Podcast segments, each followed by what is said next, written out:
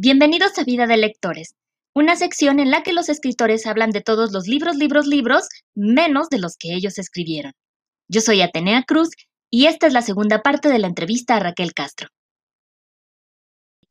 Ya estamos aquí en la segunda parte de esta entrevista de Vida de Lectores con Raquel Castro para que siga haciendo fuertes declaraciones y este, la primera pregunta con la que quisiera arrancar viene a propósito de cuando uno se vuelve escritor porque quiere reescribir ciertas historias o porque dices, mm, esto yo lo puedo hacer mejor. ¿Tú has leído alguna de esas versiones de reescrituras de clásicos como Orgullo, Prejuicio, Orgullo y Prejuicio y Zombies? ¿La leíste o no la leíste? La tengo aquí y no la he leído. Pero voy a confesar, ya quedando con las fuertes declaraciones, es que no he leído Orgullo y Prejuicio. ¿Cómo? No, he visto eh, de versiones cinematográficas, vi hasta la, que es este de Bollywood, que está buenísima, pero no he leído el libro. Entonces, mi, cuando salió Orgullo y Prejuicio y Zombies, dije, voy a leer primero Orgullo y Prejuicio y de inmediato paso a este. Y ve la fecha que es y no lo he hecho. Yo no, no sé qué decirte porque a mí Orgullo y Prejuicio me parece una novela que cumple, pero al, pero al mismo tiempo yo esperaba más. O sea, es muy suave, no es cumbres borrascosas, pues. O sea, pero si no la quieres leer, si no la quieren leer, quienes vean estos, la mejor adaptación que yo he visto es la serie que hicieron los de la BBC de Londres, así se llama. Ah, Esa es es el libro, haz de cuenta. Entonces está muy bien hecha, es una serie corta, o sea, está muy bien adaptada, pero es un libro que el día que te sientes a leerlo lo vas a acabar bien rápido, o sea, te entretiene y no te exige nada. Entonces, este, yo después de ese yo ya no quise seguir leyendo a Jane Austen porque se me hizo así como, pero, pero el de los zombies, yo este, me acuerdo que lo vi dije, qué barbaridad es esta, no lo quise leer y luego en un autobús estaba viendo la película y no la soporté porque hay zombies desde la primera escena. Entonces, a lo mejor sí te gustaría leerlo. ¿Quién sabe? Porque, ay, soy muy exigente en mis lecturas de zombies, la verdad. este, y, y en general, no, no sé creo que es un buen ejercicio de creación el ponerte a hacer tus fanfics y todo eso, y que puede haber unas que son muy entrañables, pero tienes que ser fan así de ultra hueso colorado para que realmente disfrutes bien la fanfic, ¿no? y, y, luego en este caso le veo el doble problema de que tienes que ser muy fan de Orgullo y Prejuicio y muy fan de los zombies. No sé, me suena como difícil. Además hubo un momento en que estaba de moda hacer todo con zombies, ¿no? Sí, sí. ¿Tú de dónde sacaste esta afición por los zombies, por cierto? La culpa fue de Crepúsculo, porque yo era muy fan de los vampiros y cuando empezaron con los de Crepúsculo dije, ay, basta, me mataron al vampiro, ya no quiero vampiros, ahora me gustan los zombies. Pero me lo tomaron en serio y me empezaron a regalar eh, películas y muñequitos y playeras y, y al principio pensaba yo, les hubiera dicho que soy fan de los dólares, ¿no? Para que me regalen. Este, pero conforme fui viendo algunas de esas películas y de los libros, dije, ay, mira, sí hay cosas interesantes en el tema de los zombies. Eh, yo supongo que es el mismo, la misma proporción que en otros temas, ¿no? O sea, en el realismo también hay una cosa buena por cada diez malas, ¿no? Pero como están tan de moda los zombies, es más fácil que te encuentres con las cosas no tan buenas. Y entonces, cuando me llegaba a encontrar con una buena, sí era muy sorprendente para mí. Y así me empezaron a gustar. ¿Cuál fue em, o cuál es el texto que más te gusta sobre zombies?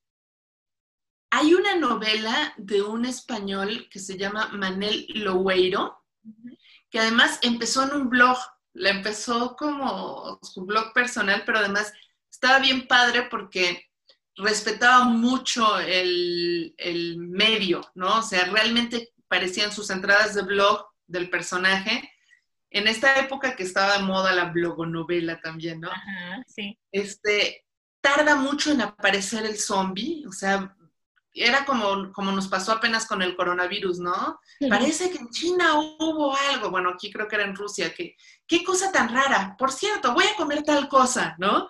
O sea, como una reacción muy humana, muy normal, y poco a poco el tema de la infección va tomando protagonismo y volviéndose lo más importante.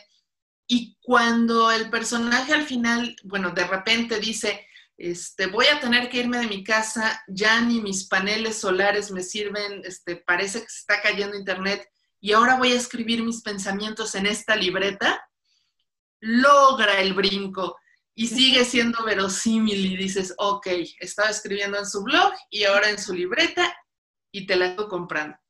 Y es un abogado español que tiene que tratar de sobrevivir en compañía de su gato. Ah. Entonces, no, no, no, es una belleza que tiene sentido del humor, pero tiene escenas bien terroríficas. Como no es gringo, no le tiene miedo a los niños zombies o a tener que matar a un zombie bebé, ¿no? Porque ya ves que en eso los gringos son bien este, listos. Y todavía está el blog, se llama Mundo Cadáver, pero también salió como libro y tiene dos continuaciones que no me parecen tan buenas pero la primera sí me pareció así. ¿Aquí se llama la primera Mundo Cadáver? No, la novela le pusieron Apocalipsis Z. Apocalipsis Z. Y ahorita que hablas de zombies con sentido del humor, ¿qué opinión te merece Juan de los Muertos? No la he visto. No, Raquel, eso sí lo tenemos que arreglar, ¿eh? sí, sí, sí, tengo que, que, tengo que verla. Sí. Y de cuentos, de cuentos de zombies, digo, aparte yo sé que tú y Rafa hicieron esta antología de Festín de Muertos, yo no la he leído todavía, pero este, del autor de la época y del país que sea, ¿cuál es el cuento de zombies que más te gusta? Ay, déjame pensar así, porque seguramente te voy a decir alguno de la antología y vas a decir... Ah, ¿también es válido? Platícanos. Porque de, de nuestra antología de Rafa y yo, el cuento de Bernardo Esquinca, que es sobre zombies relacionándolos con la masacre del 68, me parece muy un portento, digamos, eh, porque logra hablar de un tema que es muy tabú en México, combinándolo con otro que es como muy pop, tabú el de la matanza y pop el de los zombies, no al revés, ¿no? Este, bueno, de algún modo. Este, y logra un cuento que, es emocionante y también eh, compasivo y en ningún momento genera esta como como que te caiga gordo, que digas, ay, pinche autor, que se cree, ¿no? E, ese me gustó mucho, mucho, mucho. Sí varios de los de la antología fueron una gran sorpresa, fueron mucho más de lo que yo me esperaba, pero digamos por la, el grado de dificultad, el de... ¿Ustedes pidieron los textos, o sea, fueron textos hechos para la antología o se valía sacar del cajón el cuento de zombies? Se valía sacar del cajón y se valía, este, pero había muy pocos en el cajón realmente, que era parte del problema, ¿no? Entonces, la mayor parte de los cuentos fueron hechos para la antología. Lástima que la antología tardó tanto en salir, porque entonces algunos de los cuentos ya salieron en colecciones de los autores ah. antes que la antología, pero por ejemplo el de Bernardo primero lo hizo para nosotros. O eso nos dijo, ¿no? Porque eso lo dicen todos los autores. de hecho. Este, entonces, ¿algún otro cuento de zombies que ubiques que te guste mucho? Te la puse difícil. Sí, me la pusiste difícil porque justo ahorita se me agolpan y, y de repente confundo cuentos con novelas gráficas, con novelas, porque así soy yo y mi mente ah, funciona muy bien. No importa, ahorita ah, como al final te vas a acordar y si no mañana, eso siempre pasa. te voy a hablar por teléfono a las 4 de la mañana. No me acordé del cuento. ¿Cuál cuento? Digo, ¿cuál? No, más bien, ¿cuál libro te hubiera gustado escribir a ti? O, más bien como al que, o sea, al nivel que aspirarías, así que tú leíste ese libro y dijiste, híjole, ¿por qué no lo hice yo? O yo quisiera hacer algo así un día. ¿Cuál? ¿De quién? Ay, el diccionario Hazard, oye. Sí, sí pues. me, pongo muy alto. y dije, Dios mío, bueno, es que estos que son serbios... Eh, yo está, para nombre. Están, porque también de Goran Petrovic, el de la mano de la buena, fortuna, también fue así como de, ¿por qué no hago yo una cosa así? Este, sí, sí, Romeo y Julieta de Shakespeare, ¿no? Porque ah. aventuras adolescentes, pasión, esto es lo mío. Pasión, poesía, lo tiene todo, muerte, sexo. Pero fíjate, con el diccionario Hazaro sí me pasó, en esa época yo todavía tenía agenda chiquita y la llevaba a todos lados y escribía frases de los libros que me gustaban y de repente me di cuenta que estaba transcribiendo el libro casi completo. Ahí dije, no, es que me gusta mucho, está, bien padre. Y esa sensación que tienes de veras de que es de tal belleza y, el dominio del lenguaje y de la imaginación, un portento que dices, híjole, ¿cómo me hubiera gustado a mí escribir una cosa así? Eso está muy padre, ¿no? A mí me pasó con un libro de, mm, bueno, es, es un álbum ilustrado que se llama Princesas este, Olvidadas o Desconocidas, que también trae tantas frases que yo no me di cuenta hasta que revisé después un cuaderno que lo estaba transcribiendo. Eso que uno quisiera tener una memoria portentosa para recordar todo, ¿no? Para recitarlo casi. Sí, que no, no todo se les da. Aunque yo conozco algunos escritores que sí te recitan casi los libros, qué envidia me da. De verdad.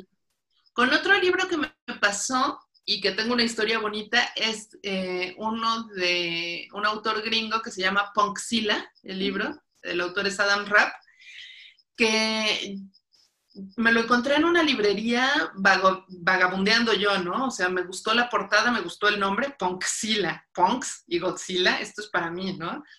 Lo leí y me fascinó y, también pensé, ay, cómo me gustaría haber escrito una cosa así, pero ahí hubo el chance de proponerlo para el Fondo de Cultura y cuando lo aceptaron me propusieron que yo lo tradujera. Entonces, hacer yo la traducción de ese libro un poco fue como, pues no como escribirlo, pero sí como contribuir y pensar, híjole, que sea la mejor traducción posible para, el libro para que no desmerezca en México, ¿no? Pero está súper padre, ¿no? Porque eres como, como una medium, ¿no? Entre el mensaje y, el que está tratando de comunicarse. ¿Se te dificultó mucho traducirlo? O sea, ¿sentías ese peso de que algo que te gustó mucho?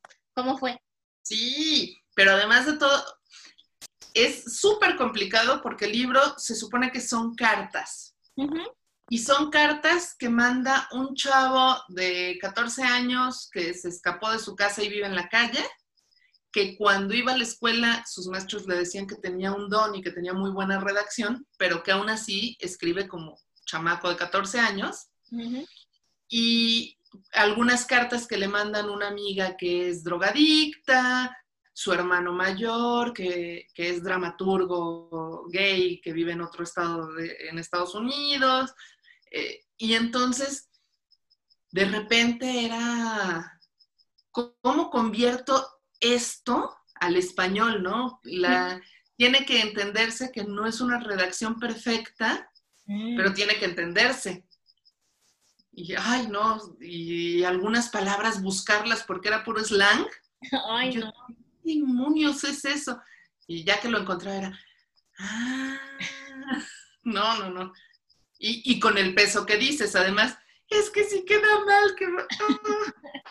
Sobre tu conciencia. Este libro estaba por salir, ¿no? ¿O ya salió? Salió, ya salió, está en el Fondo de Cultura y también súper baratito y, muy bonito con una portada amarilla y anaranjada y rosa. Es de la colección A través del espejo, ¿no?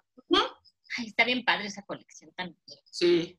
Y ¿Tú te ves en, algún momento escribiendo una novela de zombies o de plano nada más lo dejas para los cuentos? Porque sé que en tu libro que acaba de salir hoy, hoy, hoy viernes, este, hay por lo menos un cuento sobre zombies, ¿no? Eso es lo que yo sé por lo que vi en redes, nada más. Sí, tiene por lo menos tres, creo que son tres cuentos de zombies. ¿De cuántos cuentos el libro? Deben ser siete. Como siete. Ah, es un contenido de zombies, es un porcentaje considerable. ah, mira, no lo había pensado así. Ajá, sí, sí. Pero todos son eh, como con algo de tema sobrenatural. Sí, de superhéroes o de. Bueno, más bien el que hay de superhéroes es de supervillanos, de fin del mundo, fantasmas, ouijas, zombies. Este, sí quiero escribir una novela y me choco porque tengo el argumento desde hace muchos años, pero no me he sentado a hacerla. Siento que con el tema de los zombies en novelas sí me da esto de la angustia de las influencias, no sé. Primero era como la prisa, ¿no? Porque me decían, es que sácala ya, porque están de moda ahorita. Y yo que soy lentita para escribir así de, wow, wow, no, espérense. Antes voy a escribir sobre mi gato. Y ahorita que ya se pasó la moda, que ya nadie, eh, sí, ¿no? Ya se pasó la moda.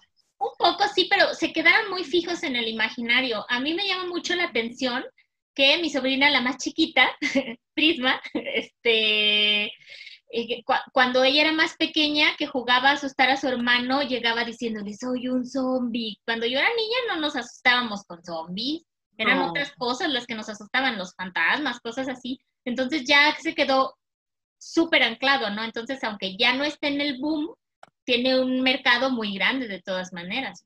Yo creo.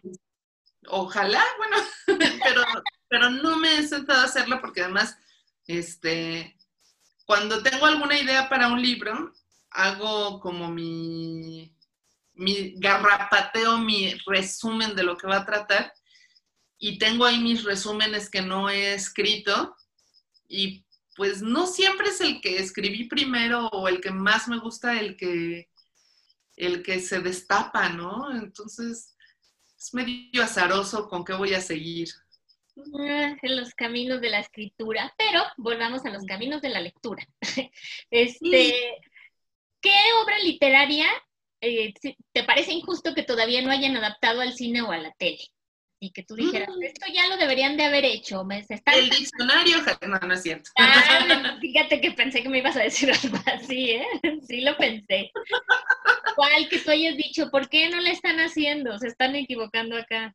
No, pues te voy a decir que Ponxila, ¿dónde está mi Ponxila en, en película? Aunque sé que como es en formato así de, cartas, es un poquito difícil. Eh, ¿Qué será? ¿Qué será? O alguna versión que tú hayas visto y que no te haya gustado cómo la adaptaron, que tú hayas dicho. A mí me gustaría mucho que hubiera película de Loba, de Verónica Murguía. Nada más que como es un libro sobre pues imaginación muy onda fantástica medieval, con dragones y, princesa guerrera. Está, padrísimo el libro. Este, necesitaríamos que los productores de Game of Thrones quisieran producirla, ¿no? no me la imagino con Gael García Bernal y, sin desmerecer a Gael, por supuesto, y a no sé, loco Valdés disfrazado de dragón o qué. ¿Cómo, cómo haces eso aquí, no? Este, me gustaría ese libro. Y la verdad es que va a sonar así como que Raquel nomás piensa en su gente, pero a mí me encantaría que hubiera película o serie de las aventuras de Horacio Custos, el personaje de Alberto, mi esposo. Ah, este, es un personaje bien bonito y las historias son súper interesantes. Bueno, yo soy muy fan de Alberto. Y, creo que estaría bien padre eso en cine y no hay, y digo, ¡ash! ¿Quién sabe? Yo creo que ya después, porque ya ves que, mm, bueno, se suponía que este año iba a salir la, era película de temporada de huracanes, ¿no? De Fernanda Melchor. Ajá. Por salir, y no me acuerdo de quién más de nuestros escritores conocidos, sin mencionar a Hagenbeck, ¿no? Que ya, o sea, él Sí, bueno, él ya no tiene derecho a quejarse ahí con el no, diablo. Ya no, o sea, entonces no, no hay que descartarlo todavía, ¿eh? No sabemos. Este, pues a saber, ¿no? Sí, sí, sí. Sí, sí, sí, a que HBO se, se interese, porque creo que hay ciertas, ciertas historias, que por ejemplo en el caso de esta de, ¿cómo se llamó en Netflix? Diablero, ¿no? Siento que era, es una historia que se hubiera beneficiado de una producción con mucho más dinero, ¿no? O sea, digamos la con, el Netflix gringo, por lo menos para los efectos especiales, porque hay unos que se hicieron con mucha modestia, para decirlo de una manera amable, pero entonces igual está bien dar tiempo a que se infle la producción, ¿no? Para que llegue Horacio Justos. Pero fíjate, ahorita que decías eso, pensé, hasta el viento tiene miedo es una película, la original, súper efectiva y no necesita de grandes efectos especiales. Deberían hacer una película de alguno de los cuentos de Amparo Dávila. Así fue como, como fue brincando mi pensamiento ahorita. Ay, eso estaría muy maravilloso. Es que, no, bueno, es que estas son, eh, está dirigida por Tabuada, ¿no? Tabuada sabía, Enrique Tabuada sabía resolver muy bien con poco presupuesto. Ya ves la de Veneno para las Hadas, qué peliculaza, ¿no? Sí, sí, sí, no, el tipo era maravilloso. Era maravilloso. si, si, no lo has visto, no veas el Hasta el viento tiene miedo. No, la ya la vi. Me dieron boletos para la premier. ¿Qué manera de tomar una película perfectamente bien hecha y hacer basura? O sea, es así como pasarla por una trituradora y, bueno, pero tienes razón, eso es, bueno, lo otro es una muestra de que sí se puede con pocos recursos, pero necesitas un gran director, o sea, alguien que sepa suplir esa clase de, de mm, carencias. Por ejemplo, ahora en mi diplomado de cine, cuando nos tocó ver la película de Tiburón, yo no sé si tú sabías, a mí me impresionó mucho, eh, ¿Sí la has visto la de Tiburón de Steven Spielberg? Ya ves que es muy emblemática estas tomas subjetivas eh, en las que parece que uno es el tiburón, ¿no? Y se oye la música tan, tan, tan, tan. Eso se hizo para resolver que fue una película con muy bajo presupuesto porque estaba pensada para ser este, película de verano de los chicos. Ajá. Sin mucho, este, sin mucho criterio cinéfilo. Y entonces, como tenían muy poco presupuesto, hicieron solo tres tiburones de goma que se veían muy falsos y que el mecanismo de poleas que se inventó no funcionaban bien. Entonces, como Spielberg ya no, o sea, no le iban a dar más dinero ni nada, lo que resolvió fue que en lugar de que, el tiburón se viera lo menos posible y por eso hizo la toma subjetiva y se iban a apoyar en esta música para que el público entendiera que cuando se oía esa música y estaba esa toma era el tiburón. O sea, así fue como... Lo... Está genial eso. Sí, no, no sabía esa parte y queda muy bien. Dato curioso extra, que el, término blockbuster se, se inventó a partir de esa película, que porque las filas dando la vuelta a la cuadra para entrar a ver a Tiburón. Ah. Es el blockbuster, así. Tremendo dato de, de no, está buenísimo. Este, porque además es así como la inspiración en un momento de necesidad, ¿no? Sí, sí, sí. O sea, que, que demuestra así que con pocos recursos sí se puede adaptar bien una obra literaria. Este, y no tuvo que usar a Loco Valdés con una botarga de tiburón. No, de tiburón para nada, ¿no? Entonces, ni tuvo que hacer lo que le hicieron a los que hasta el, hasta el viento tiene miedo en esta segunda versión. Hijo, tan malita, es muy, muy mala. ¿A ti te gustaría en algún momento este, adaptar? Por ejemplo, ¿te, te imaginas adaptando, por ejemplo, algo de Amparo Dávila al cine o así? ¿Te gustaría participar en un proceso? No se me había ocurrido hasta ahorita que lo estábamos platicando, pero creo que estaría padrísimo. Y, también, por ejemplo, lo que sí se me había ocurrido era un cuento de Emiliano González, el de la ciudad del otoño perpetuo. Me lo imaginaba yo perfecto en, versión cinematográfica y yo quería hacer el guion. La verdad es que hacer guiones me gusta mucho y hacerlos a partir de, de historias que te emocionan, que te entusiasman, es más divertido. Ay, sí. Porque además si no gusta le echas la culpa al autor. Ah, fácil. ¿Te gusta leer guiones de otros, o sea, guiones de películas o así, o, nada más te gusta hacerlos? No, sí, leerlos es, bien divertido y aprendes un montón también. ¿Como alguno que te acuerdes que te haya gustado mucho?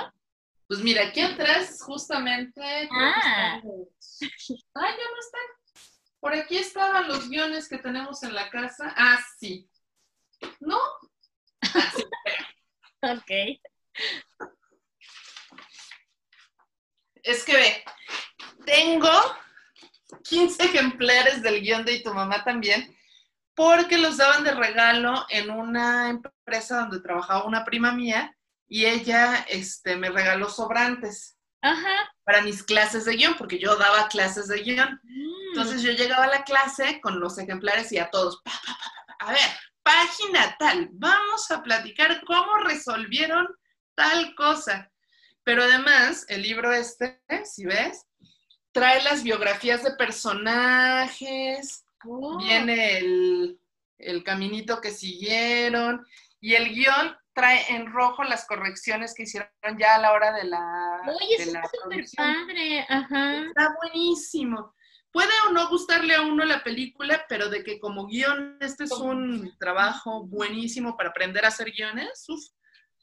Oye, pero entonces eso lo vendieron, o sea, esto estuvo en la librería y no nos enteramos, o sea. Mm, fíjate, mi, donde trabajaba mi prima era en OmniLife que era la empresa esta de Jorge Vergara, en Gloria de Dios este. y, y, como él produjo en parte la película, pues me imagino que se quedó con un cierto número de, de guiones. No sé cómo estuvo eso, pero el chiste es que los nuevos distribuidor, distribuidores de OmniLife les daban su maletita morada con un producto, un instructivo, el kit de ventas y este. Y el guion de tu mamá también. Ajá. Ajá. Y luego decidieron ya darles otras cosas y se quedaron guiones y pues me regalaron. Y, es un camino muy extraño para recibir un guion, extrañísimo. Porque además los, guiones no son como algo que se encuentre uno con tanta frecuencia en las librerías, ¿no? No, y, y, no son algo que en realidad sea muy fácil de leer o muy grato de leer. O sea, es, yo supongo que en mi caso me gusta mucho leer guiones porque... Porque los haces, ¿no? Escribirlos, ¿no? Este, digo, también me gusta mucho leer obras de teatro. A mí también, me gusta. Pero ¿A poco no piensas en producirlas? Ay, claro, o sea, aparte la estás produciendo acá. sí. ¿No has leído una obra de teatro que, híjole, se me va el nombre del autor, que se llama Post-its? Notas de un matrimonio se llama la obra, este, es toda una obra de la historia de una pareja y todos son recados que se están dejando constantemente. O sea, solo se comunican por medio de post-its pegados en el refri. Entonces, está muy padre, es una comedia, pero yo nunca la he visto puesta en escena y siempre que la leo, porque hasta se les ponía a leer a mis alumnos en clase, decía, ¿cómo se monta una obra que los diálogos son puros post-its? O sea, no sé, pero está padre leerla. Eso sí está. Sí, sí, sí, te la recomiendo. Este, ah, la voy a buscar. Es un lenguaje muy distinto. Yo te la mando. Este, muy distinto el de los guiones. Eh, a ver, déjame ver qué más me falta de preguntarte. Sí, claro que sí. ¿Cuál es el libro que más te avergüenzas de haber leído? Soy, soy muy desvergonzada, ¿eh? La verdad es que, así que digas, hay como da vergüenza, creo que no tanto pero es cosa de rascarle un poquito. Porque, por ejemplo, me leí la colección de Cris Nacida Inocente. Este, no conoces Cris Nacida Inocente, es que eres muy joven, pero era, de hecho hubo película de Cris Nacida Inocente y la, actriz fue la pobrecita Linda Blair, después del exorcista. Ah, fue re mal, que es una chava este, rebelde pero de buen corazón a la que meten a un reformatorio y ya te puedes imaginar todo lo mal que le puede ir a alguien en un reformatorio. Ahora que lo pienso, creo que los libros son bastante sórdidos y, y este, fellones y mal escritos. Pero la que era mi mejor amiga cuando estaba en la prepa y yo, este, pues nos prestábamos libros y, ella me prestaba los de Cris Nacida Inocente y yo los leía escondidas en la casa y se los devolvía y todo. Y no me da vergüenza. Pero estoy pensando que uno que sí no se lo contaría a cualquier persona, nada más aquí entre tú y yo y los que nos ven. Este, un libro que se llama En Edad para Saber, de un predicador y cantante de música cristiana gringo que se llama Michael W. Smith. Que lo compré porque él estaba muy guapo, se ah, parecía a George Michael. La portada era como en caricatura y en la contraportada estaba la foto del tipo mirándote así todo sexy. Y yo dije, ay, yo lo quiero. Pero pues eso no justifica que lo haya leído y releído y que cuando mi amiga este, eh, me dijo, ay, es que mi novio quiere que le pongamos y, y, que yo le dijera, no, lee este libro que te va a enseñar la diferencia entre amor y deseo. me da un poco de pena. A mi favor puedo decir que yo era dos años menor que ella, entonces dos años sí puede hacer mucha diferencia a la hora de estar, este, las posturas, no, las posturas no es la palabra. Era una buena diferencia, pero en otro ámbito y con otra edad. Sí, entonces e, ese libro...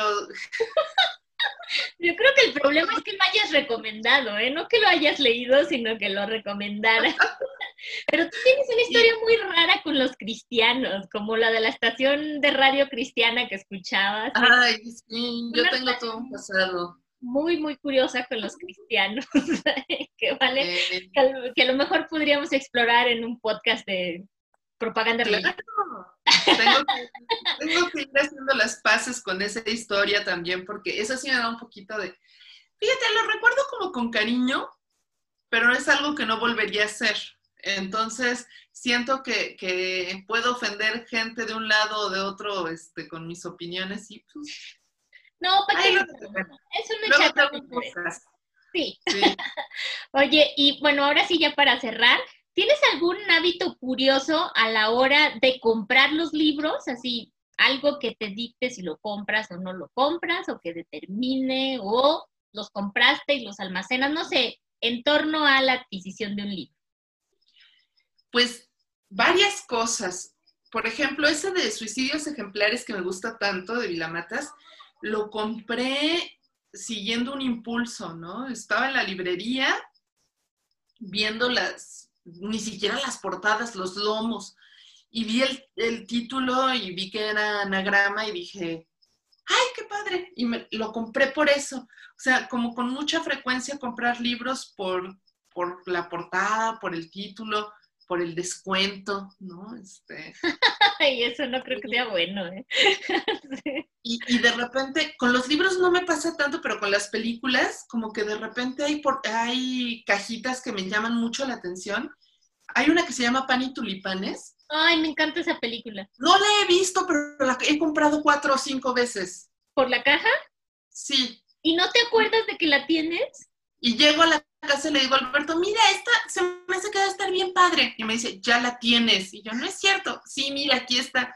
Ah, ya la voy a ver. Y no la he visto. Si la vieras, la recordarías, ¿eh? Está bien bonita. Sí, la voy a ver porque no es posible esto, ¿no? Pero sí, comprar libros por, por su... Por su portada, contrario a lo que dice la sabiduría popular Raquel Castro Maldonado. Sí, y así es. Yo compro un libro por su portada o por su contraportada, ¿no? Este. O por la guapura de su autor. Sí, qué feo. o porque estén barata, ¿no? Bueno, está bien. Una cosa que nos pasó a Alberto y a mí que fue bien rara, cuando fue el primer remate del Auditorio Nacional, que decían, vengan a rescatar los libros, que si no van a ir a dar a la pulpa de madera o no sé dónde. Yo me sentía el Schindler, no, ¿cómo se llama? Schindler, Schindler de, la literatura, salvando libros y metiéndolos en mi cajuela. Y Alberto me decía, ¿cuándo vas a leer eso acerca del estado del campo mexicano entre 1942 y 1945? No, no sé, Alberto, pero lo voy a leer y algo va a salir de ahí. No lo leí, por supuesto. De repente, cuando llevé una bolsa de libros al coche, abro la cajuela y ya no cabían libros en la cajuela. Pero yo estaba así con esta cosa compulsiva de estoy salvando libros. Se los voy a poder. Sí, está muy bien. ¿Eh? Mi compulsión a veces es feita. Ahorita traigo la de comprar cubrebocas. ¿Con estilo o nada más así por tener? Pues de lo que hay que sean negros. Ay, no, Raquel, si te vas a poner compulsiva, cómpralos con diseño. o sea, bueno, Pero yo... tardan mucho en llegar. Sí, sí, sí, es un problema. Pero bueno, para como están las cosas, yo creo que todavía para, todavía para mitades del año que viene los vamos a andar usando, pienso yo. Esto es muy raro. Yo espero que vaya viendo nuevos diseños más acá, Yo ya estoy pensando en unos. Justo hoy en la mañana le estaba diciendo a mi mamá, así como de, voy a hacerme algunos en punto de cruz para ponerle onda porque ya, ya estoy harta del de florecitas que traigo siempre. Justamente estaba pensando algo así y luego te mando unos que vi en Etsy para que tú les, les bordes así porque dije, ay, para Atenea que le gusta bordar, uy, se va a hacer unos personalizados bien bonitos. Sí, oye, ya, es que ya hay un nuevo mercado ahí, ¿eh? Qué triste, pero es lo que es. Este, ¿y tienes algún hábito raro a la hora de leer? Pues, según yo, no. Creo que.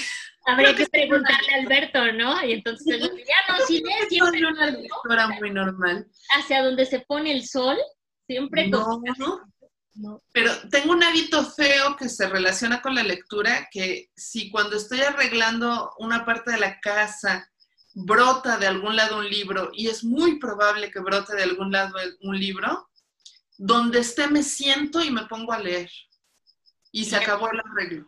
Ah, pero ese no es un, ese no es eh, exclusivo tuyo, ¿eh? O sea, esa es, eso es manía de todos los que tenemos muchos libros y yo siento que es un pretexto para no seguir ordenando.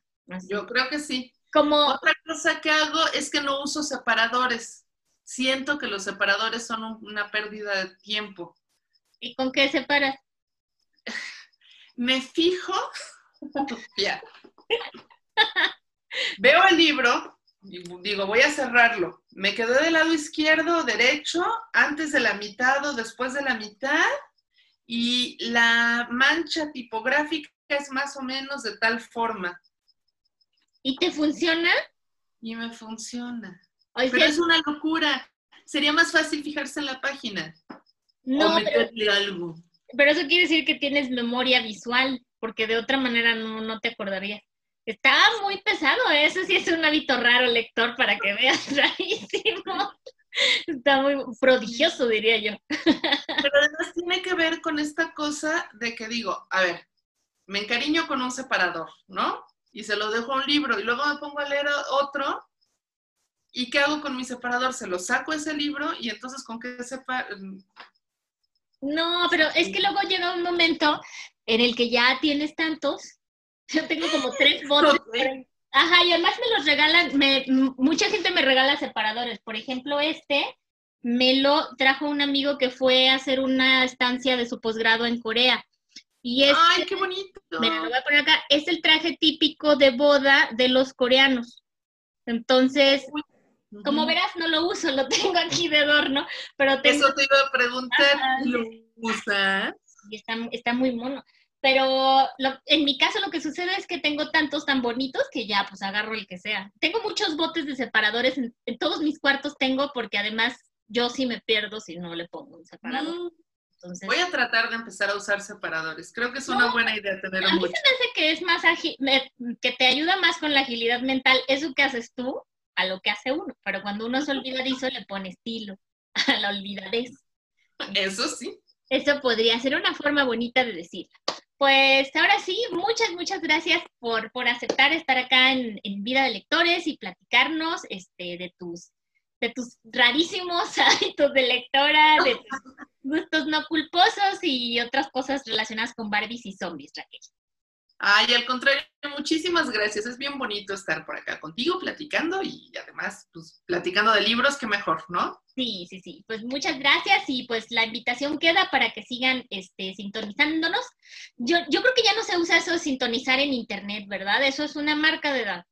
Pero este, hay que suscribirse al canal. Este, eso no lo voy porque yo no voy a negar que ya estoy rayando los 40 años, pero sí que sigan pendientes de las más entrevistas, que vayan al canal de Alberto y Raquel y que ya se pongan las pilas porque justo acaba de salir tu nuevo libro que se llama, ¿cómo se llama tu nuevo libro, Raquel?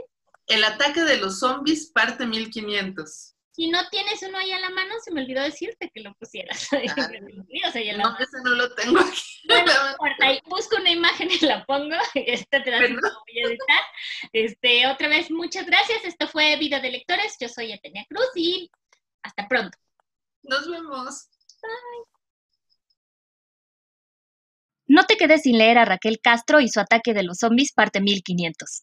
Y recuerda que todos los domingos son domingos de vida de lectores. Yo soy Atenea Cruz. ¿Ya te suscribiste al canal?